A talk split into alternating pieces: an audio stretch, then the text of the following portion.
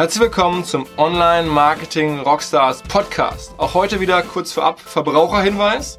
Wir werden unterstützt von Seven Lanes, also sieben auf Englisch und dann Lanes, Lanes. Seven Lanes, ein exklusiver Jobmarktplatz. Also du bist sozusagen ähm, jung, begabt, möchtest im digitalen Space mitmachen, ähm, hast irgendwie einen engagierten Lebenslauf äh, und suchst was. Dann einfach auf Seven Lanes äh, gehen und dort deinen Lebenslauf hochladen. Dann läuft das so, dass die Kollegen sich bei dir melden mit potenziellen Arbeitgebern.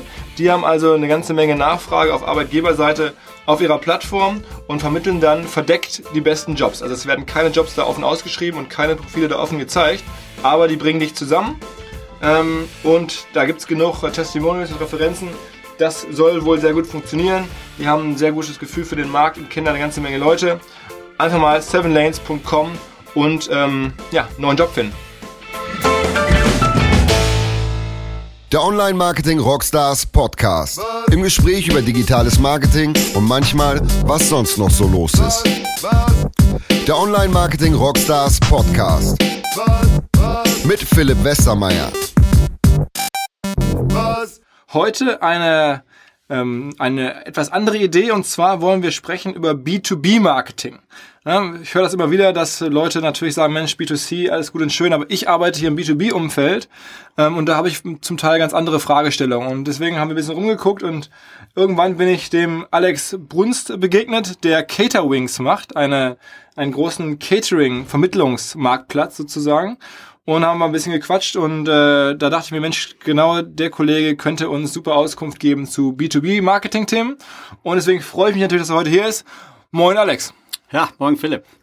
Ähm, du machst Caterwings. Sag mal ganz kurz vorab, äh, ich habe es ja gerade schon angeschnitten, äh, habe ich noch was vergessen? Ja, Im Wesentlichen äh, hast du hast du es schon gesagt. Wir sind ein Marktplatz für Catering-Lösungen, entsprechend äh, das, was viele Leute aus dem B2C kennen, Lieferando, Foodora etc. Im Privatkundenbereich machen wir für Geschäftskunden und machen es entsprechend für Geschäftskunden sehr einfach. Jegliche Art von Essensbestellungen, von Meetingplatte über Teamlunch, über Weihnachtsfeier, über einen Anbieter sehr einfach online zu bestellen. Und so ein, so ein durchschnittlicher Warenkorb, wie muss ich mir das vorstellen? Macht ihr dann mehr so, sagen wir mal, 5000 Euro oder, oder, oder, oder 50.000 Euro oder sag mal zumindest eine Größenordnung, weil das ist ja immer schwer zu. Ja, sprichst du, sprichst du gleich schon einen großen Unterschied zu B2C an. Äh, das, die sind bei uns deutlich höher. Du kannst so rechnen eine, eine Spannweite zwischen 400 und 600 als durchschnittlicher Warenkorb. Okay, aber das sind ja dann vom, vom Catering her, okay, das sind dann so Meetings und so, so sagen wir mal so äh, bis zu, weiß ich nicht, 50, 60, 70 Leuten wahrscheinlich, ne? So. Ja, Meetings hast du in der Regel kleinere Warenkörbe. Das sind dann 15 Personen Meeting, Fingerfood für die ah, ja. Events. Über ähm, eine Weihnachtsfeier kommst du dann auch schnell in die in die Tausender-Region. Ist also stark abhängig, was für ein Event. Teamlunches, 200 Leute, kommst du auch schnell in die Tausender-Region. Ähm, und ihr habt jetzt, das ist ja wahrscheinlich die etwas einfachere Seite der Vermarktung, ganz viele Catering-Firmen angesprochen, dass die auf eurer Plattform ähm, sich, sich präsentieren oder angeschlossen sind und dann mit euch ein, ein Provisionsmodell haben, nehme ich mal an. Genau, also du kannst dir das so vorstellen, dass wir für die Caterer gewisse Aufgaben übernehmen, insbesondere die Themen Kundenakquise, äh, Bestellabwicklung, Rechnungslegung und dann entsprechend auch das, äh, das Geld eintreiben, was ja auch dazu gehört. Und dafür kriegen wir halt einen, einen Teil des, des Umsatzes und die Caterer können sich auf das konzentrieren, was sie am besten machen, nämlich sehr gutes Essen. Aber ich denke mal trotzdem von der, von der Kundenakquise, ich meine, ihr müsst ja in beide Seiten akquirieren. Einmal ähm, sozusagen diejenigen, die Essen bestellen wollen und dann die Caterer, die euch dann irgendwie das dann abwickeln sollen. Ähm, aber wahrscheinlich ist ja diese Caterer-Akquise viel einfacher, weil man ruft man die an und erklärt denen das und dann sagen die, okay, ja, Mensch, Provisionsmodell, okay, mache ich mal. Stell ich mir so vor. Ja, also grundsätzlich hast du recht, ist die Caterer-Seite die einfachere, weil du denen ja im Grunde genommen Umsatz gibst. Ja, und das genau. ist äh, für die natürlich insofern immer spannend, dass sie sagen, ich habe jetzt erstmal keinerlei Fixkosten, kriege potenziell zusätzlichen Umsatz, warum sollte ich das nicht machen? Dann kommen wir direkt zum Thema, wo es schwierig ist wahrscheinlich, äh, die, die verschiedenen Firmen oder, oder eine, sag ich mal, Sekretärinnen zu finden, die dann halt die Catering-Orders erteilen. Hm. Mal vielleicht vorab, was waren denn so die drei erfolgreichsten Kampagnen oder Marketingaktivitäten, die ihr bislang gemacht habt? Ja, also du hast recht, das ist die schwierigere Seite. Und äh, hier liegt auch der Hauptfokus. Und äh, da unterscheiden wir uns auch stark von den klassischen B2C-Modellen, die natürlich sehr stark auf Online-Marketing setzen. Und wenn du mich da nach den drei erfolgreichsten Kampagnen äh, fragst, würde ich das einmal so als, auf, basierend auf den, äh, auf den Erfahrungen vom ersten Jahr sagen, äh, nach Channels ist, ist klar Nummer eins äh, Outbound, dass du auf Kunden zugehst Okay. Und äh, sie direkt ansprichst. Nummer zwei sind, äh, sind Inbound Lead Generation Online. Über Search oder so? Ja, genau. Über Search. Wir haben zum Beispiel eine Kooperation mit Event Inc. hier ein Hamburger Unternehmen, die viele Anfragen bekommen und mit denen wir jetzt eine exklusive Partnerschaft eingegangen sind. Okay. Und ähm, Nummer drei ist äh, auch wieder auch wieder outbound, dass wir äh, selbst auch rausgehen und äh, von Door to Door Field Sales Firmen ansprechen. Okay, das heißt, das muss ich mir dann wirklich so, so ein bisschen so Calling-mäßig vorstellen. Da habt ihr ein Callcenter, die dann da anrufen oder, oder wie ist das denn? Genau, wir sprechen die Kunden an, erklären unsere Dienstleistung. Du hast den Vorteil in unserem äh, Business, dass viele das durch das B2C bereits kennen. Also sprich, sie kennen aus dem Privaten, haben schon mal bei Foodora bestellt, haben schon mal bei Lieferando bestellt und ähm, dementsprechend muss man nicht unbedingt erklären, wie das Ganze abläuft, aber man muss doch mal den, den B2B-Kontext, der doch ein ganz anderer ist, der auch ganz andere Leistungsdimensionen hat, den muss man erklären. Ähm, und dann sind die Firmen sehr offen für das Konzept, weil die Trends der Zeit, mehr Vielfalt, ähm, öfter mal was Neues und äh, Trends, die sich im, im äh, Street Food, im, im B2C-Segment schon festgesetzt haben, auch mal in die Firmen zu bringen. Die sind da deutlich langsamer als, als äh, der Privatkundenbereich, sind aber sehr offen dafür und man merkt immer mehr von den Mitarbeitern, die ja im Endeffekt die Konsumenten des Essens sind, wird auch immer mehr gefordert, dass die Firmen da aktiv werden. Aber es ist schon mal interessant, wenn ich das so höre, ähm, dann ist ja schon mal ein Mythos vielleicht jetzt hier aufgelöst und zwar der, dass man so im Digitalbereich durch Online-Marketing, dann sitzt man mehr oder weniger ähm, in seinem Büro und kann es irgendwie so hinbekommen, dass das Telefon irgendwann klingelt, weil man halt geschickte Kampagnen bei Google gemacht hat oder SEO oder irgendwie Facebook-Anzeigen. Jetzt klingt es ja so raus, als wenn man doch sehr aktiv äh, selber auch outbound in den Markt reingehen muss und über ne, Calling oder, oder, oder E-Mails schicken oder, oder weiß ich nicht, Adressen kaufen oder sowas, wirklich stark ähm, schon gezwungen ist, auf Leute zuzugehen, dass man rein mit einer, mit sozusagen einem passiven oder einem eher anonymen Marketing, sage ich jetzt mal, über, über bestimmte Online-Marketing, klassischen Online-Marketing-Hebel eigentlich dann kein Volumen schaffen kann. Ist das korrekt? Keine Volumen würde ich nicht sagen. Du kannst schon Volumen schaffen, aber die sind begrenzt. Und ich glaube, grundsätzlich ist das äh, ein B2B-Thema, was nicht nur uns im Catering betrifft, sondern viele B2B-Themen, dass du Push versus Pull noch deutlich mehr in einem Stadium bist, wo du, wo du pushen musst. Das heißt, wo du aktiv äh, Firmen ansprechen musst, Aufmerksamkeit schaffen musst, ähm, während hingegen im B2C viele, viele Märkte schon wie weiter sind und du viel mehr ähm, viel mehr Kunden hast, die auf dich zukommen, beziehungsweise die nach den äh, Suchbegriffen Ausschau halten. Ähm, dann kommen wir hoffentlich hin in, mittelfristig. Aber ich sag mal, aktuell sind wir noch in einem Stadium, wo man viel Arbeit Also ich, ich sage jetzt mal dann, dann so ein bisschen für mich vereinfacht, die Sekretärin, die euch nachher vielleicht dann auch den Auftrag erteilt im Sinne ihres Chefs, die ist noch nicht so weit, dass die jetzt bei Google alles sucht zwangsläufig, sondern die hat eher eine Liste bei sich am Telefon liegen oder sich bei sich irgendwie am Schreibtisch liegen. Und wenn der Chef wieder sagt, mach mal ein bisschen Catering für 80 Leute hier, Confi 1 oder so, dann greift ihr zur Liste oder greift ihr automatisch zu eurem, äh, weiß ich nicht, Prospekt oder so und geht dann gar nicht erst zu Google rein, so ungefähr. Genau. Das war auch der Grund, warum ich damals auf die Idee gekommen bin, weil ich in einem früheren Leben als Berater fünf Jahre lang die gleichen Sandwiches gegessen habe. War halt, irgendwann hast du jedes 20 Mal gegessen und dann heißt, gehst du zu deiner Office-Man und sagst, können wir da nicht mal was Neues probieren? Und dann heißt es, pff, einen neuen äh, Caterer finden, ob der dann pünktlich liefert, ob die Qualität stimmt, weiß ich alles nicht. Bleiben wir lieber beim Alten. Weil es ist ja ein Thema, wo du tendenziell die Bestellerin äh, insofern undankbare Aufgabe hat, dass wenn alles läuft, heißt es ja, ist doch klar, dass das läuft. Essens bestellen ist ja nicht so kompliziert. Wenn aber was nicht funktioniert, ist der äh, Druck enorm groß auf sie. Und da war die Idee damals zu sagen, das muss alles einfacher gemacht werden und äh, insbesondere dieser Wechsel sollte ohne größere Probleme sein, wobei trotzdem Qualität, Liefertreue sichergestellt werden.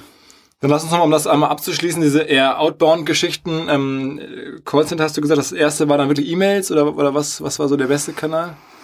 Callcenter, äh, E-Mails, Kombinationen daraus. Also sprich, ähm, das ist viel Trial and Error, die du am Anfang äh, machst. Wir sind ja jetzt auch gerade mal ein bisschen mehr als ein Jahr alt, aber ähm, die direkte Ansprache, die persönliche Ansprache ist hier sicherlich äh, extrem wichtig. Okay, okay. Also schon dann irgendwie, wie sagt man so schön, Dialogmarketing. Ja. Ähm, auf der Digit also auf der auf der klassischen Online-Marketing-Seite haben wir jetzt gelernt Search. Das heißt, ihr kauft auch irgendwie äh, Google-Anzeigen und, und all das. Ähm, korrekt? Ja. Ähm, Retargeting habe ich jetzt noch gar nicht gesehen. Ich bin gar nicht geretargetet. Hast du noch nicht gesehen? Ich bin, also ich war natürlich auch äh, zur Vorbereitung auf, auf, äh, auf, auf Caterings, aber ich meine, ich bin da nicht, zumindest nicht brutal geretargetet worden. Also ich selbst äh, krieg, immer. krieg's ständig Okay. und äh, wenn du wenn du auf unserer Webseite warst, ist das natürlich auch für uns ein Thema, weil äh, das Thema Brandbuilding, Trust ist im B2B extrem wichtig. Das heißt, ihr macht dann äh, wirklich Thema. auch Retargeting dann mehr zu Brand-Building-Zwecken am Ende. Genau. Also gar nicht so sehr, um dann noch die, die Customer Journey sozusagen äh, weiter zu verfolgen und den Kunden irgendwann dann doch zu holen, sondern eher so dann wirklich ganz long-term gedacht äh, als, als, als Marken. Äh, Aktivität. Genau, der Markenaufbau ist hier extrem wichtig. Es geht um Essen, Mitarbeiter, was die essen, das kann äh, bei Allergien äh, etc. bis hin zu lebensgefährlich werden. Das spricht, das ist ein sehr hoher Trust-Faktor und da müssen wir entsprechend natürlich eine Trusted Brand aufbauen, damit die Kunden sagen, wenn ich irgendwo Catering bestelle, dann bei Caterwings. Ähm, ist, kann man sagen, dass B2B-Marketing tendenziell immer eher teurer ist als B2C-Marketing? Das musst du ja relativ betrachten. Zum Warenkorb. Also genau, wenn du, wenn du und zum Warenkorb, zum Customer Lifetime Value, wenn du jetzt die Einzeltransaktion betrachtest, B2C versus B2B, in unserem Fall und ich glaube auch in vielen anderen Geschäftsmodellen, ist es natürlich so, dass die, dass die CAC höher sind. Aber ein Warenkorbvergleich zeigt ja auch, dass du deutlich mehr äh, einnimmst auf die einzelne Transaktion. Sprich, ähm, relativ gesehen ist das, glaube ich, äh, gar nicht so viel unterschiedlich. Aber auf die absoluten Summen kommen äh, natürlich schon schnell höhere Summen zusammen. Ähm, sagen wir mal, ich habe jetzt gerade so ein bisschen äh, plump äh, angenommen, dass Sekretärin zum Beispiel, Assistentin, wie es äh, alles so ist, ähm, die typische Zielgruppe für euch sind. Ist das wirklich so? Also sind das wirklich so die, die, die Gatekeeper oder die Entscheider im Catering, äh, also B2B-Catering-Bereich? Wir haben insofern Glück im B2B-Umfeld, das ist jetzt nicht mein erstes B2B-Thema, dass wir eine relativ homogene Zielgruppe haben. Das heißt also, ähm, Office Manager sind zu über 90 Prozent Frauen im Alter zwischen 20 und 40 Jahren, ähm, digital auch interessiert und äh, meistens auch dem Thema Food nicht abgeneigt. Und ähm, insofern ist die Ansprache hier ähm, ist hier relativ gut machbar, weil du, weil du hier genau weißt, um was für Kunden es sich handelt. Natürlich gibt's aber Ausnahmen. Also zum einen hast du auch häufiger äh, männliche Besteller in den Unternehmen, zum anderen haben wir auch Privatkunden, die bei uns ähm, anfragen, die wir aber dann auch anders behandeln als die Geschäftskunden. Ähm, und, und wie kommt man jetzt, also ich habe verstanden über Callcenter, wenn man jetzt über Search geht, dazu war ich so ein bisschen überrascht, was die Keywords da kosten. Also ich meine, ich hätte es mir auch denken können, logischerweise ist ja ein hoher Warenkorb, aber man zahlt schon pro Klick zum Teil irgendwie drei, vier, fünf Euro. Ne? Das ist in dem Bereich, also wenn man jetzt irgendwie so ein Keyword, habe ich mir angeschaut, Catering Service Hamburg oder so, liegst du dann bei drei, vier, fünf Euro pro Klick. Das ist schon brutal. Ne? Ja, ich sag mal, geschuldet der, ähm, der Thematik, dass du natürlich äh, zum einen, was CLVs angeht, bei den hohen Basket Sizes und bei einem Recurring Business, das, äh, das, natürlich mit berücksichtigt. Und äh, zum anderen habe ich da an euren Podcast gedacht, wo ihr über die Preisvergleichsseiten sprecht. Ich glaube, mit dem Sven Schmidt war das. Ja, ja, ja. Und ähm, da ist es natürlich so, dass ein einzelner Caterer jetzt auch gesprochen in der Regel äh, viel weniger ausgeben kann, weil er ja nur ein beschränktes Portfolio hat und nur beschränkt abdecken kann im Vergleich zu einem Marktplatz, der äh, in der Stadt zum Teil 100 Caterer und mehr hat und dementsprechend alles der abdecken kann. Und das erklärt dann natürlich auch schnell, ähm, wie die wie die Klickkosten da nach oben gehen. Aber das heißt, ihr seid ja sozusagen derjenige, der das, der die höheren Preise bezahlen kann als Marktplatz, weil ihr am Ende eine höhere Conversion-Wahrscheinlichkeit habt, weil ihr eine mehr Auswahl bietet sozusagen. Und insofern zahlt oder treibt ihr dann auch bewusst die Preise ein bisschen mit nach oben? Ähm, am Ende ist es von, von euer Geschäftsmodell wahrscheinlich gar nicht verkehrt und zumindest darstellbar. Ja, wir, wir hätten gerne auch niedrige Ja, ja, Preise, ja. aber wir, ich sag mal, langfristig gesehen und die Caterer, äh, die, die das verstehen, die kommen auch auf uns aktiv zu. Also einige der größten Caterer Deutschlands kamen auf uns zu, weil sie genau verstanden haben, dass das der Fall ist und sie entsprechend in so einem SEM-Race oder dem Bidding War gar keine Chance haben werden. Ähm, jetzt hast du gerade gesagt, äh, du hast schon mal vor, vorab B2B-Marketing gemacht. Was war das für ein Produkt, das du da beworben hast? was, was ganz anderes. Ich habe vorher ähm, bei einer Aachener Startup, Bitstars heißen die, Augmented und Virtual Reality Lösungen äh, haben wir da entwickelt und vertrieben. Sehr, sehr produktlastig. Also beim Team waren 90 Prozent Entwickler und äh, ein sehr zukunftsträchtiges Thema, aber vom Vertrieb her auch was ganz anderes, weil wir da ja, äh, während wir hier bei Caterwings in einem High-Frequency-Sales-Business sind, da ging es eher, finde, finde die Handvoll Kunden, die bereit sind, jetzt schon proaktiv in AR oder VR-Projekte zu in investieren, wohl wissend, dass es eher Marketing-Cases als Business-Cases sind. Ähm, was ist denn eigentlich mit diesen ganzen klassischen B2B-Themen wie jetzt ein Xing, ein LinkedIn und sowas? Das sind ja auch ähm, ja, Kanäle, die immer wieder hochkommen, wenn es um B2B geht, dass man sagt, oh Mensch, da musst du bei Xing werben oder dass die sich auch da, Xing da ja auch aktiv ähm, sozusagen nach außen geht und sagt, das, das ist, macht Sinn und wie, das kann man sich auch vorstellen, ne, bei, bei LinkedIn ähnlich. Habt ihr das getestet? Haben wir getestet und ist natürlich naheliegend, weil du im Targeting da äh, im B2B ja immer das Thema hast, dass du sehr eine sehr spitze Zielgruppe hast, die über Kanäle, die die, die nicht genau aussteuern können, natürlich äh, viel zu teuer werden. Und ähm, was mich da überrascht hat, ist, dass diese beiden Plattformen dann noch nicht sehr entwickelt sind, beziehungsweise auch nicht sehr effektiv. Und was, glaube ich, zum großen Teil daran liegt, dass die da noch nicht wirklich äh, gut drin sind, äh, das richtig auszusteuern. Okay. Also sowohl äh, LinkedIn als auch Xing mehr oder weniger noch mit einem eher rudimentären Advertising-Produkt sozusagen am Ende. Ja, Ähm, und einem sehr teuren Produkt. also genau, die gehen, ist auch mein Eindruck, die gehen sagen wir, mal, schon recht Premium rein und, und natürlich haben sie sehr, sehr genaue Daten, aber vielleicht, die Daten sind dann vielleicht nicht so stark, dass sie wirklich für performanceorientierte Kunden äh, richtig in die Kalkulation reinpassen. Genau. Ja. Ich weiß auch nicht, ob die, ob die Nutzer dieser Portale wirklich ähm, diese Portale so nutzen, dass sie da aktiv sich beispielsweise äh, nach Catering-Lösungen umschauen. Und dementsprechend äh, hab- haben wir da jetzt nicht so gute Erfahrungen gemacht. Und sozusagen so ein bisschen Guerilla-mäßig darüber einfach Leute anschreiben und sowas, äh, das macht man wahrscheinlich trotzdem. Klar, das ist äh, das. Das äh, kleine Einmaleins. wenn du du du leitest ja auch jetzt keine kleine Firma, wirst du wahrscheinlich auch öfters mal angeschrieben. Ja, ja, also äh, durchaus, durchaus. Ähm, aber äh, okay, das heißt, dann ist es mehr so, diese Plattformen sind schon, sind schon sehr hilfreich, aber halt eher in den äh, nicht paid und nicht wenn man das, ohne das klassische Advertising-Produkt zu nutzen, sondern eher indem man mehr oder weniger Freestyle sich selbst umguckt und schaut, wen muss ich da ansprechen und so weiter. Ja. Okay. Ähm, was gibt's denn noch so? Also ich meine, ich, ich werde jetzt auch mal angesprochen, wir machen ja auch Seminare und dann kommen da äh, häufig- äh, Kollegen und sagen, Mensch, im, im B2B-Bereich ist das alles doch so anders. Ähm, äh, Affiliate-Netzwerke, ist das ein Thema, was bei euch funktioniert? Hast du damit Erfahrung gemacht? Hattet ihr auch schon mal in einem vorherigen Podcast und da auch erwähnt, dass das im B2B-Bereich quasi non-existent ist? Ist bisher sehr wenig ein Thema. Was hingegen äh, ein Thema ist, sind, sind Kooperationen.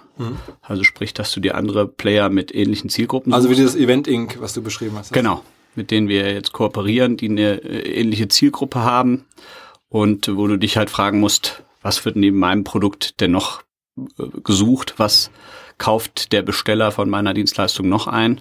Bürobedarf oder sowas. Genau. Und dann macht ihr dann irgendwie mit Staples irgendwie einen Deal oder wie muss man sich das vorstellen? Wir haben jetzt in Berlin einen, einen Kooperationspartner, mit der, der die gleiche Zielgruppe betreut, aber äh, sich überhaupt nicht mit uns kannibalisiert. Und da macht das natürlich Sinn, dass man sagt, was können wir da gemeinsam machen? Und zum Teil äh, finde ich es auch immer hilfreich, sich da im, im B2C-Bereich umzuschauen, was denn da funktioniert hat in den Branchen, als die so vom Übergang offline online gegangen sind. Ich erinnere mich da an, ähm, an das äh, HelloFresh-Beispiel, dass die da bei den äh, bei den Warensendungen von Zalando die Beileger eingelegt haben, weil sie gesagt haben, wir müssen diese Leute finden, die bereit sind, online zu kaufen. Und das war ja damals ein sehr effektives Mittel. Und sowas macht ihr sozusagen auch, ihr guckt halt, auf wessen, äh, weiß ich nicht, Rücken kann ich sozusagen ein bisschen mitwachsen oder mit, mitschwimmen sozusagen. Genau, das ist äh, ein extrem wichtiges Thema, wenn du jetzt hier den Markt digitalisieren willst, weil meine Hypothese war, bevor ich es gegründet habe und ist auch jetzt noch, dass der Markt in zehn Jahren ganz anders aussehen wird als heute. Sprich, dass du nicht, äh, wenn du Catering brauchst, zum Telefonhörer greifst, dann fünf verschiedene Caterer anrufst, wo dir einer nach dem anderen absagt oder der eine hat keinen Teller, sondern dass du äh, eine Plattform hast, die dir sehr einfach und schnell ermöglicht, das, was du suchst, auch zu finden und zu bestellen. Und ähm, dann ist natürlich die Frage, wie wird, wie wird dieser Wandel passieren? Und da glauben wir halt, dass wir da eine führende Rolle einnehmen können. Mhm, ganz kurz, wir haben es noch gar nicht besprochen, äh, ihr seid jetzt 80 Leute, ne? 50. 50 Leute, ähm, ein Jahr alt. Ähm, aber habt das Ziel schnell zu wachsen, habt auch Venture Capital sozusagen an Bord. Ähm, Rocket ist ein wichtiger Kapitalgeber. Wer noch? Holzbrink, hm. Tengelmann. Ah, okay, okay. Genau, und äh, die unterstützen uns auch sehr stark, weil der Glaube daran, dass der Markt sich, sich massiv verändern wird, im Grunde genommen, wie du es vielleicht vor, vor fünf Jahren im B2C hattest, der ist bei allen Beteiligten da. Und dementsprechend ist es dann eine Frage, wer wird das gewinnen? Und da setzen die Investoren, setzen wir natürlich auch darauf, dass wir sehr schnell die Märkte erobern. Mhm. Ähm, so, das heißt, diese ganzen eher hippen B2C-Themen, die ich auch so gerne mag, Influencer und sowas, äh, die spielen bei euch keine Rolle, nehme ich mal. Ja, keine würde ich nicht sagen. Du hast auch im, im B2B-Bereich Influencer. Das sind äh, Office Managerinnen, sind, sind auch immer äh, Networkerinnen. Also gute Office Managerinnen werden immer andere Office Manager kennen in anderen Firmen, die sie anrufen können für Rat, wenn es äh, auch darum mit Meetings zu vereinbaren sind, die ja meistens die, die sich untereinander austauschen. Und insofern spielt das Influencer-Thema eine Rolle. Und äh, sieht man jetzt auch beispielsweise auf Twitter, gibt es da einige äh, PAs in London beispielsweise, die da schon eine, eine Gefolgschaft von ein paar tausend, das sind jetzt nicht wie die, wie die großen äh, Stars, sind zumindest ein paar tausend Follower und eine hochrelevante Zielgruppe. Okay, und dann muss man den aber auch irgendwie direkt an die Rand treten und irgendwie einen Deal finden mit denen und dann weisen die auf euch hin. Genau, ist aber grundsätzlich noch in einem Stadion äh, ähnlich wie wie das beim Sport jetzt der Hockey ist. ist ja. Die sind nicht, die sind es nicht gewohnt, dass da jeden Tag jemand auf sie zukommt wie wie äh, im Fußball die Sponsoren, sondern das sind äh, meistens ähm, Liebhaber, die das nicht machen, weil sie dann kommerziellen Gedanken haben, sondern weil sie Leidenschaft für das Thema Office Management haben und äh, da auch sich gerne untereinander austauschen. Und merkt man auch im Bereich, der, der immer mehr ähm, an Wichtigkeit gewinnt, weil die, die Aufgaben, die eine Office Managerin hat, auch immer komplexer werden. Ja, das waren früher vielleicht. Sind die auch in so, irgendwie so Communities? Also wirklich, gibt es so die Office Managerin Community und sowas? Gibt ja zu allem. War mir nur gar nicht so transparent. Klar, muss es ja wahrscheinlich geben. Ne? Klar, es gibt äh, es gibt Meetups, es gibt äh, Communities, es gibt äh, Verbände und äh, es findet da schon sehr viel Austausch statt. Ja, auch auch ähm, abseits der Essensbestellung Themen wie wie kann ich die Effizienz steigern, wie äh, wie gestalte ich Meetingplanung optimal, das sind Themen, die wo sich viel ausgetauscht Facebook wird. Facebook-Gruppen dann oder weiß ich nicht, auch, auch Xing-Gruppen oder so? Genau. Ja. Okay, okay. Interessant. Und jetzt sag mal, jetzt äh, seid ihr da ein Jahr unterwegs. Jetzt nehmen wir mal das Jahr 2016. Was für einen Umsatz kann man damit schaffen im ersten Jahr? So, Größenordnung. Also, jetzt hast du natürlich hier aus der, aus der Enge locken. Ich sage mal so, äh, wir sind jetzt in drei Ländern aktiv und äh, haben jetzt auch schon so gute Erfolge ge gefeiert, dass, dass unsere Expansion voranschreitet und äh, sind jetzt auch schon in einem guten sechsstelligen Bereich, was die Umsätze angeht. Okay, okay. Und das ist ja dann auch wirklich dann der, der nicht der vermittelte Umsatz, sondern der Umsatz, der bei euch bleibt, oder ist es dann der vermittelte Umsatz? Der vermittelte Umsatz ist natürlich deutlich höher. Okay. Und äh, beides steigt jetzt gerade, ich sag mal so. Aber du bist ja ehrlich, das finde ich ja gut, weil die, einfache Antwort wäre es gewesen 10 Millionen und dann ist es der vermittelte, äh, dann ist es der Umsatz, den ihr vermittelt und nicht nur der, den ihr selber sozusagen als Provision einbehaltet. Und das ist ja weiter entscheidend am Ende. Ne? Ich sag mal, grundsätzlich muss man auch sagen, im B2B äh, ist es in der Regel so, dass du nicht diese explosionsartigen Umsätze haben wirst wie im B2C, einfach weil die Conversion Cycles länger sind und du nicht so einfach und so schnell sagen kannst, oh, ich habe jetzt einen funktionierenden Kanal, den da baller ich jetzt richtig Kohle rein und dann habe ich, hab ich sofort mehr Umsatz, sondern du hast ja schon immer längere Entscheidungswege, mehrere Kontaktpunkte, persönliche Kontaktpunkte, bevor die erste Bestellung gemacht wird und dementsprechend wächst das auch nicht so krass exponentiell. Hinweis auf unsere Freunde und Partner von eSum Advertising. Wir kennen die Kollegen seit Anbeginn ähm, Gründung der Firma und ich glaube, ich kann entspannt sagen, ähm, obwohl da mittlerweile halt schon 90 Leute arbeiten bei eSum, aber äh, sicherlich gehört ein Großteil des Teams zu den absoluten Top-Leuten in Europa, was Paid Social Media betrifft, also den kostenpflichtigen Einkauf von Media über Facebook, Instagram oder Twitter. Ähm, das machen die wirklich exzellent, haben da eigene Technologien, ähm, optimieren extrem granular, können sowohl Branding als auch Performance. Und man muss ja sehen, die Chance, ähm, aktuell auf Facebook oder Instagram Werbung einzukaufen, ist nach wie vor historisch. Denn meine These ist, das wird alles nur noch teurer werden. Ne? Also wer jetzt nicht bei Facebook, Instagram wirbt, wird sich in ein paar Jahren ärgern, weil er wird dieselben Kunden haben wollen, nur die werden dann noch teurer im Einkauf sein. Also jetzt sicherstellen, dass man da dabei ist, dass man jetzt schon die Chance nutzt, die einem Facebook und Instagram und Co. halt bieten. Ähm, die Jungs von ISAM können dabei helfen, sicherzustellen, dass man da professionell aufgestellt ist. Ähm, schauen sicherlich auch gerne über Strategien drüber. Wir können da ähm, ein Intro zu machen oder direkt anklopfen bei ISAM ähm, hier in Hamburg. Viel Spaß! Jetzt bist du ja ein Thema unterwegs, das ist auch, sagen wir mal, neben Fintech wahrscheinlich das zweite ganz große Thema, ähm, Food, Tech oder, weiß ich nicht, Food als irgendwie in allen Spielarten, allen Welten wird ja gerade auch viel äh, finanziert und viele neue Modelle kommen da so raus. Ähm, sag mal vielleicht so zwei, drei Worte ganz generell zu dem Markt. Ist das irgendwie durch Zufall so oder hast du bewusst auch irgendwie Food als, als, als Themenbereich erkannt und dann da auch nach einem Konzept gesucht, was man aufbauen kann? Äh, wie siehst du dieses ganze, diese ganze Entwicklung? Äh, und dann vielleicht noch als zweites separat, da geht ja gerade der Wahnsinn ab bei euren B2C-Wettbewerbern, Fedora, Deliveroo. Also wird einmal Angst und Bange, wenn man sieht, was die da so alles an Geld investieren. Ähm, das ist nochmal als nachgelagerte Frage. Ja, also zu, zu Punkt eins der, der Food-Sektor an sich, äh, gebe ich dir recht, es ist, es ist immer noch, es ist ein absolut gehypter Bereich, aber ich glaube immer noch relativ gesehen am Anfang der ganzen Entwicklung, wenn du dir anschaust, äh, wo wir vor, vor drei, vier Jahren standen, da, also ich erinnere mich noch, da war das halt gang und gäbe, dass du per Flyer dein Essen bestellst, äh, die Telefonnummer in deinem Handy hattest. Ähm, das macht heute aus meiner, aus meiner Altersgruppe fast niemand mehr.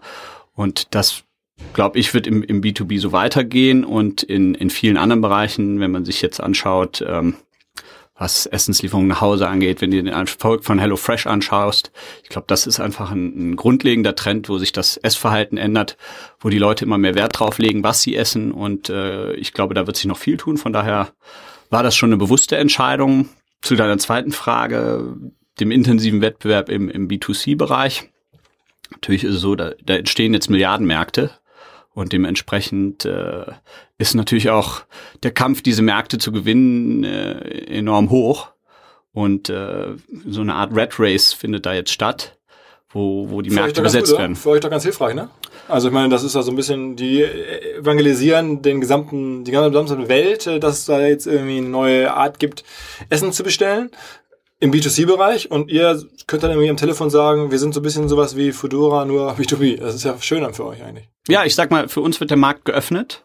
Das merkst du auf der Supply-Side extrem, dass du nicht mehr das Konzept erklären musst, mhm. weil das hat B2C vor ein paar Jahren schon gemacht. Es kennt jetzt jeder das Konzept.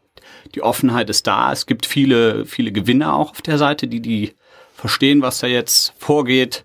Du siehst immer mehr ähm, die, die sich genau auf diesen Delivery-Bereich jetzt spezialisieren, sagen, ich mache gar kein Restaurant mehr, das ist eh nur Zuschussgeschäft, sondern mache nur noch eine Großküche und produziere für die äh, B2C, B2B-Plattformen.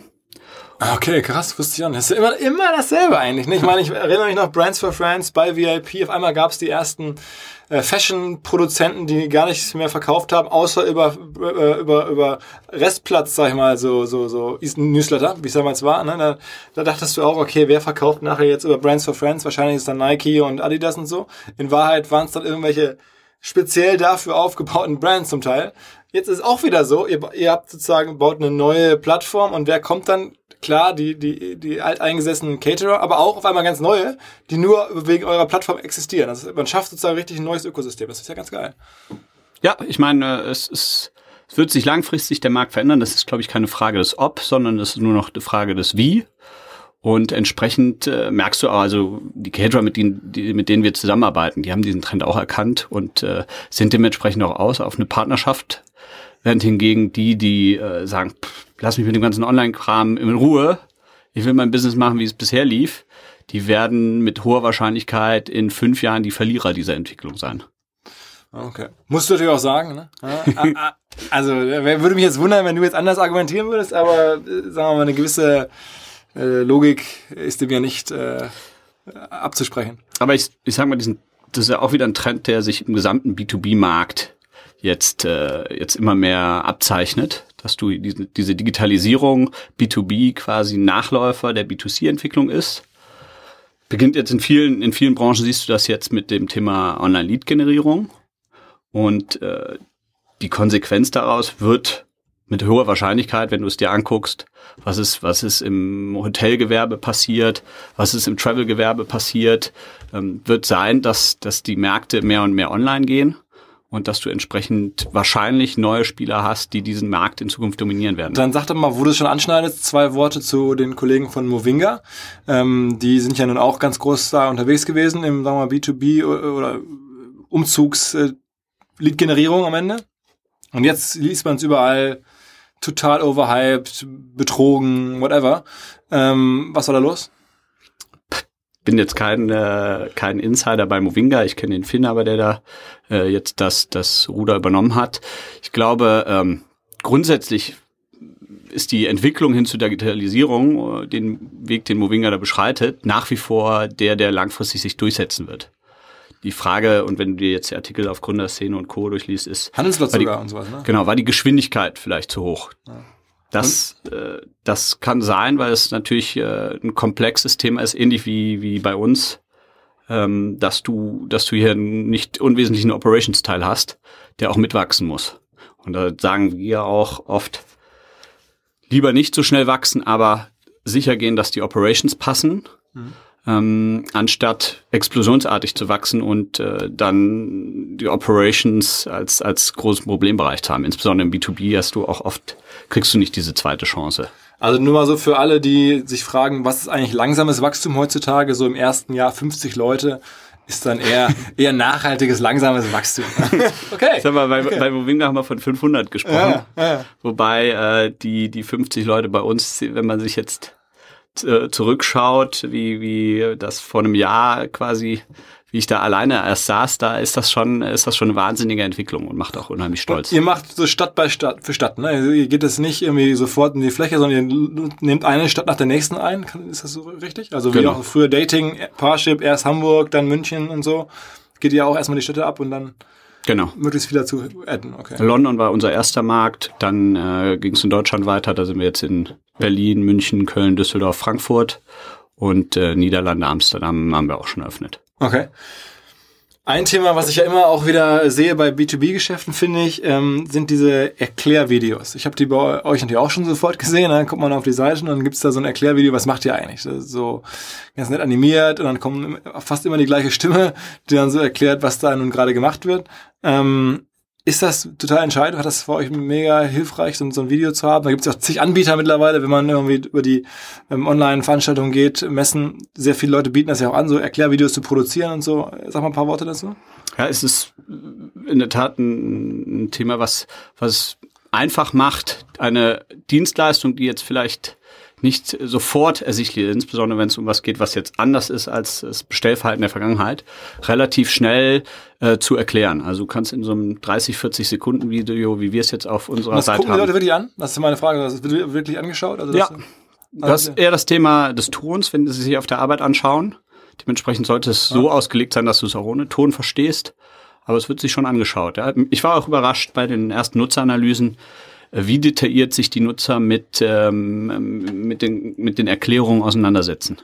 Also mein absolutes Highlight, ehrlicherweise, in der Recherche rund um Caterwings ähm, war tatsächlich, wenn ich auf eure Seite komme, da gibt's nicht nur das ähm, obligatorische Erklärvideo, sondern es gibt auch nach wenigen Sekunden sofort Pieps oder ein Sound und dann klingt sich halt so, ein, so eine Chat-Person ein ähm, und spricht mich halt an, ob ich klarkomme oder ob ich Hilfe brauche.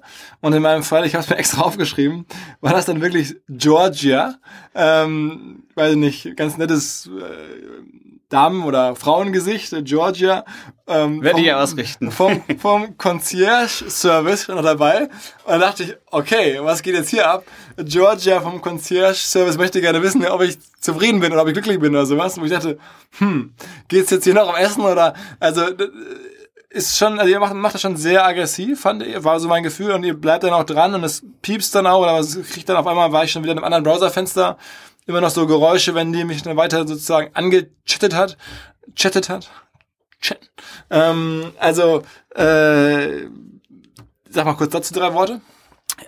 Also gibt's wirklich, diese Georgia ist, ist, ist real.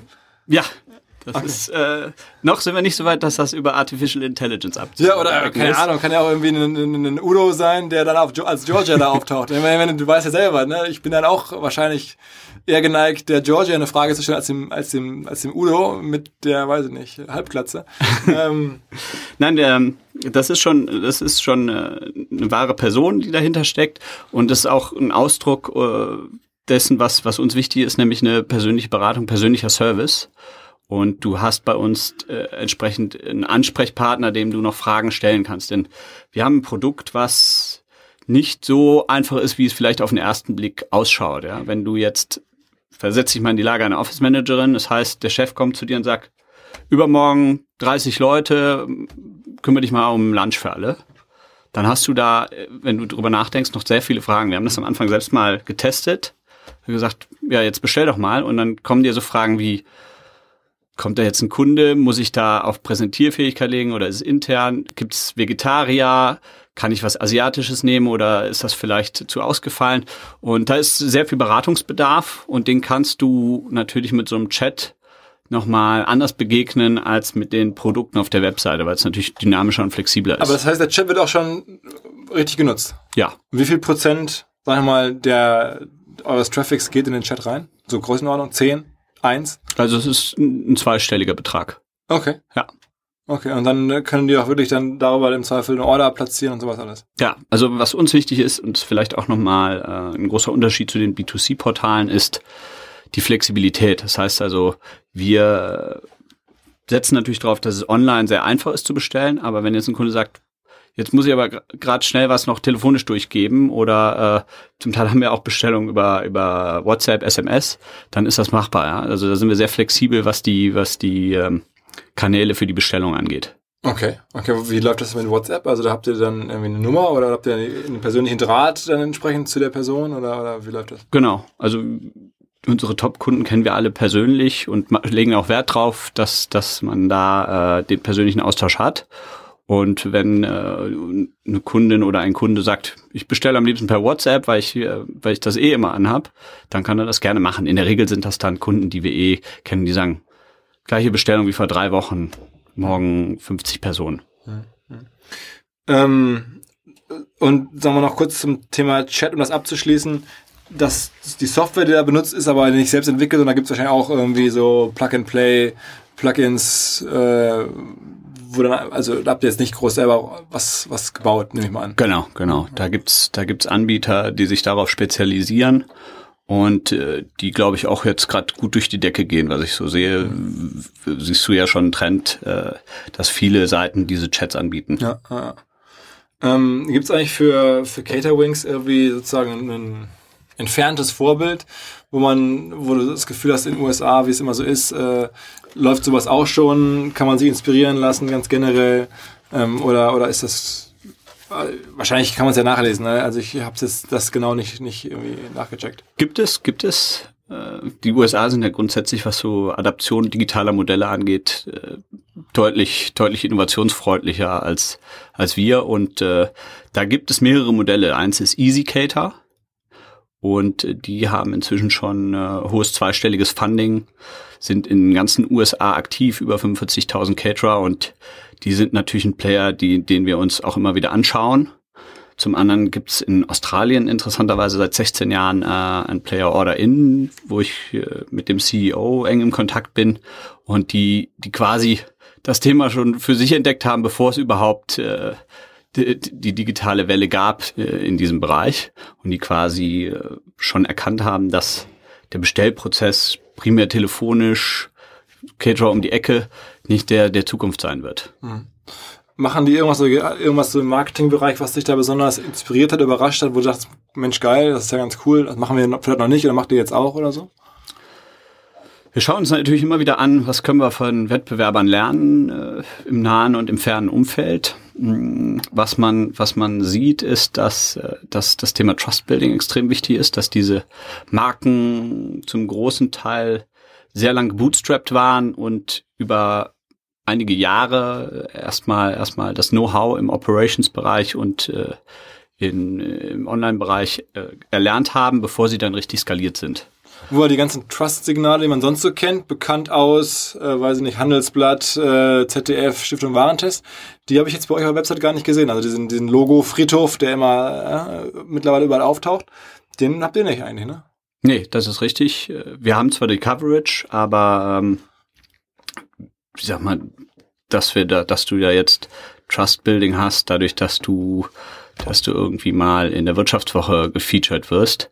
Das ist ja heute, heutzutage so gang und gäbe. Ich weiß nicht, ob das unbedingt auf der Website noch erwähnt werden muss. Äh, also, also es war ja bis, also nach wie vor würde ich sagen, hatte ich auch mal mit dem Kollegen Schmidt im, im Signaling Podcast drüber gesprochen, hast du wirklich jedes Startup, siehst du da die, äh, Stiftung oder nicht Wirtschaftswoche, genau, ZDF, äh, irgendwas ich meine, klar, die Sekretärin, die sich dann irgendwie entscheiden muss, äh, die hat wahrscheinlich schon das ein besseres Gefühl, wenn, wenn sie da so bekannte Marken sieht. Ja. Klar. Aber wir sind jetzt auch äh, gerade in der aktuellen Computerbild-Ausgabe gefeatured als, als eines der besten Startups und das sind natürlich Maßnahmen, die. Was, was, für eine Aus was ist das für eine Ausgabe? Das ist die Sonderausgabe jetzt vom 3. September. Okay. Und äh, das sind natürlich Elemente, die uns, die uns schon wahnsinnig helfen. Oder wenn du unseren ersten Artikel in TechCrunch anschaust, was der für eine Reichweite entwickelt hat innerhalb kürzester Zeit, das sind natürlich schon Themen, die uns helfen und die wir auch schon aktiv in der Kommunikation also nutzen. Also PR tatsächlich auch. Ja. Okay, also habt ihr eine Predigt eine PR-Agentur und das versuche ich schon zu spielen. Machen wir in-house. Okay, okay. Krass.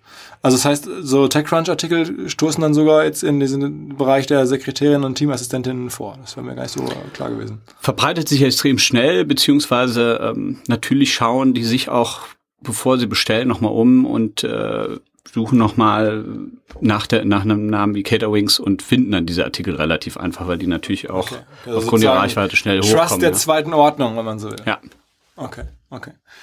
Ähm, Sag mal jetzt, was sind denn so deine Top 3 Marketing oder B2B Marketing Learnings? Oder wenn du sagst, Mensch, hier, wenn ihr auch B2B Marketing Themen habt, das würde ich mir angucken, das ist anders, das hat mir viel geholfen.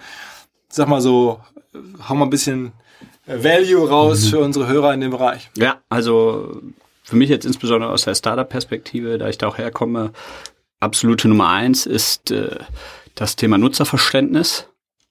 Also bevor du, bevor du anfängst, eine, eine aufwendige Website zu bauen, äh, extrem viel in Online-Marketing zu checken, ver verstehe wirklich, um was für eine Zielgruppe es geht, welche Interessen die hat, was die Hebel sind, um sie zu gewinnen. Mhm. Okay. Ähm, Nummer zwei, äh, das Thema Trust Building, wenn es im B2B geht. Wie kann ich Vertrauen übermitteln? Wie kann ich dem, dem Kunden signalisieren, dass ich verlässlich bin, dass ich gute Qualität liefere. Was gibt es da noch für Möglichkeiten? Wir haben ja gerade schon ein paar besprochen, aber gibt es da noch irgendwelche Sachen, die wir für nicht? Wir sind ja ein Retention-Business. Für uns ist, musst halt delivern. Also du musst entsprechend, wenn du Lieferungen hast, oh, müssen die auch entsprechend. Okay, okay. Aber das, ist ja, äh, das würde man sagen, das ist ja naheliegend schon fast. Ne? Also Movinga zeigt offensichtlich nicht, aber muss man da auch irgendwelche Rating-Plattformen überschwemmen mit positiven Kommentaren und sowas. Gibt sowas bei euch auch? Das, bei Movinga war es ja scheinbar auch so, dass die irgendwelche Umzugsbewertungsplattformen, sagen wir mal, auch manuell angegangen sind und da irgendwie positive Nachrichten oder positive äh, Bewertungen hinterlassen haben für sich selber. Äh, spielt sowas eine Rolle? Also ich sag mal, das kannst du natürlich machen und ihr habt es ja in eurem Amazon, als ihr über Amazon gesprochen habt, auch angesprochen. Übrigens geil, dass du wieder alle Podcasts ja, ja, ja. einfach, einfach. Ja, nochmal muss man sagen. Fanouten. Mehr, mehr geht nicht. Mehr ich hoffe, nicht. du bestellst jetzt auch Catering bei. und ähm, das fällt den Nutzern auf. Also es gibt jetzt auch Wettbewerber von uns, wo es offensichtlich ist, dass, dass die diese Meinungen gefaked sind. Hm. Halten wir nichts von. Ja. Also sprich ehrliche Rückmeldungen von Kunden äh, und verfälscht. Wenn die gut sind, natürlich super. Aber es gibt dann auch bei euch in der, schon sagen wir, für eure Branche auch Bewertungsplattformen, so cateringbewertungen.de oder sowas. Gibt es sowas? Es gibt es gibt sowas, aber mit, mit nicht so einer hohen Bedeutung. Also okay, sind dann doch wieder die klassischen, äh, die klassischen Bewertungsportale, wo, die dann für uns auch wichtig sind. Mhm. Also sag mal zwei, drei. Genau. Sag, sag, sag mal zwei, drei Portale, die da wichtig sind. Welche wären das so? Also ganz einfach, Google ist nach wie vor wichtig, ja. die Google Review. Ja. Ähm, Yelp natürlich auch. Und mhm. ähm, im Grunde genommen kannst du einmal schauen, wenn du, wenn du Catering googelst, was taucht da auf? Eventing ist da für uns auch ein, ein guter Partner, weil die einfach äh, eine, eine sehr gute Suchmaschinenoptimierung betrieben haben und entsprechend Nummer eins in vielen Städten sind und dementsprechend auch den Trust haben, weil es hat keine Ad, sondern die, die stehen da nicht ohne Grund. Mhm. Okay, also verstanden, diese, diese Plattform so ein bisschen zu beherrschen, aber nicht jetzt zu massiv, zu aggressiv, okay? Ja, so und dann, äh, das waren jetzt zwei von den drei Punkten. Der dritte Punkt ist äh, im B2B wahrscheinlich äh, genauso wichtig, aber ganz anders anzugehen als im B2C ist das Thema die, der Channel-Optimierung. Also sprich, dass du, dass du von Anfang an versuchst, verschiedenste Channels zu bespielen und dann auch in Kombination versuchst den wichtigsten für dich oder die, die wichtigsten. Also Channel im Sinne von Outbound Calling, Outbound Mailing, Search und so weiter. Ja, ich hatte ja vorhin schon erwähnt, äh, das Thema Push versus Pull, mhm. dass du im, äh, im B2B-Segment grundsätzlicher Natur noch viel mehr im, im, in einem Push-Stadium bist als in einem Pull-Stadium. Also sprich, ähm, wenn du, wenn du wirklich skalieren willst, dann kannst du nicht nur auf, auf Pull setzen und dementsprechend klar alle Push-Channels äh, hoch und runter probieren, damit du die findest, die für dich am wichtigsten sind. Wunderst du dich einfach mal, eigentlich manchmal, weil ich frage mich das auch häufiger, dass nicht noch mehr Startups tatsächlich klassische alte Callcenter und sowas einsetzen, weil ich meine, das hat ja schon echt eine hohe Effektivität. Man hört das kaum noch und es hat gar nicht mehr so, wird gar nicht mehr so diskutiert, ist dann natürlich nicht so glossy und nicht so shiny und bei uns ehrlicherweise gibt es auch wenig Artikel über, das ist der Callcenter Rockstar. Ähm, aber es scheint ja schon noch irgendwie ein Hebel zu sein. Ne? Also ich habe ja, ich habe ja in einem früheren Leben als ich promoviert habe am, am Lehrstuhl für Unternehmertum in Aachen gearbeitet und mit vielen Gründern oder angehenden Gründern gearbeitet und da stellst du immer wieder insbesondere bei technischen Gründern fest, dass die, dass der Fokus aufs Produkt extrem hoch ist. Die sitzen dann zum Teil ein Jahr lang in ihrer Kammer und werken an etwas, ohne jemals mit einem Kunden gesprochen zu haben.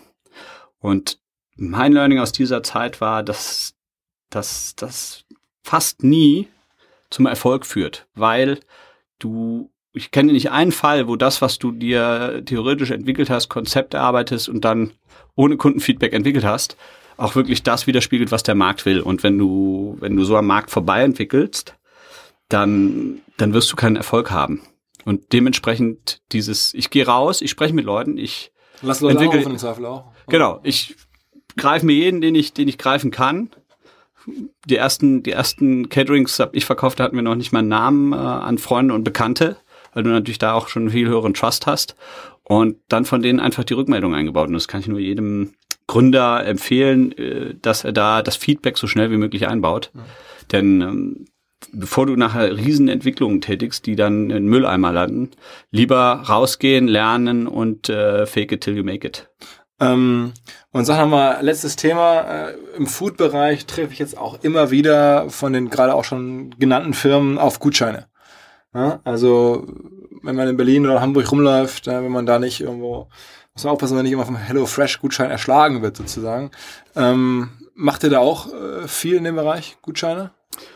Machen wir natürlich und gibt auch für, für diese Sendung einen geil, Podcast. Geil, ja, hau raus. Was ist da, was, ist, äh, was muss man ein, wie was, was denkst du, was das, was das Kennwort ist? Äh, Rockstars oder OMR, äh, oder? OMR, genau. Ah, okay. OMR, äh, gibt es 10% Discount. Machen wir auch, ist aber von der Bedeutung her nicht so wie im B2C-Bereich, wo du wirklich das massiv nutzt und wahrscheinlich einer der wichtigsten Quellen für neue Kunden ist, ist bei uns viel weniger ein Thema, weil das Trust-Thema viel, viel wichtiger ist. Mhm. Also sprich, es ist kein Kunde bereit, wegen 10% Preisdiscount sein, äh, seine Reputation zu bekommen, weil die Burger scheiße waren. Reputation beim Chef ja, ja, zu, ja. zu riskieren. Also von daher ist es weniger ein Thema, als es, als es bei den B2C-Plattformen der Fall ist. Okay. Ja, sehr cool. Ähm, Alex, ich weiß nicht, ob du es mitbekommen hast. Wahrscheinlich warst du jetzt zu konzentriert. Ich hoffe, unsere Hörer haben es mitbekommen. Ist die erste Folge nach meinem ersten Sprachtraining. Ja, ich meine, wir waren tatsächlich im Strategie-Meeting und die Teamkollegen haben zu mir gesagt, ja, Podcast ist ja ganz gut und schön, der könnte noch besser sein, wenn du mal Sprachtraining machen würdest. Jetzt habe ich tatsächlich mir eine Sprachtrainerin geholt. Also, äh, wer immer uns da draußen zugehört hat, das war jetzt ein po Podcast mit Sprachtraining. Mal gucken. Ähm, und ein Podcast mit ähm, Alex Brunst von Caterwings. Ähm, ihr habt es gehört, wer Caterwings ausprobieren möchte, ähm, 10% Rabatt über ähm, das äh, Rabattkennwort OMR oder den, den Code OMR. Ansonsten gerne uns eine Mail schreiben. Ähm, wir hatten hier gerade zum Auftakt unseres Treffens ein nettes äh, Essen mit dir vom, vermittelt von einem deiner Partner. Also ich wünsche euch entsprechend viel Glück. Ähm, wir werden das beobachten. Ich bin natürlich äh, extrem happy, dass du uns so eng verfolgst und äh, sozusagen die Podcasts teilweise besser kennst als ich. Ähm, mega geil. Cool, dass du da warst. Ja, sehr gerne, Philipp. Ciao, ciao. Kurzer Hinweis, bevor es vorbei ist, auf die Interactive West. Die Interactive West ist eine Konferenz für Marketing, Technologie, Innovation und Zukunft und findet am 13. Oktober 2016 statt und zwar in Dornbirn im, äh, in Vorarlberg, also in Österreich. Ich war selber dort mal Speaker, finde es echt super, was die Kollegen machen. Die Kollegen sind langjährige Unterstützer der Rockstars, haben ihre Seite aus dem Rockstars Playbook äh, gut verstanden und machen da echt eine tolle Konferenz. Wer Interesse hat, interactivewest.at. Es gibt noch bis zum 30.09. Early Bird Tickets. Ähm, einfach mal vorbeischauen.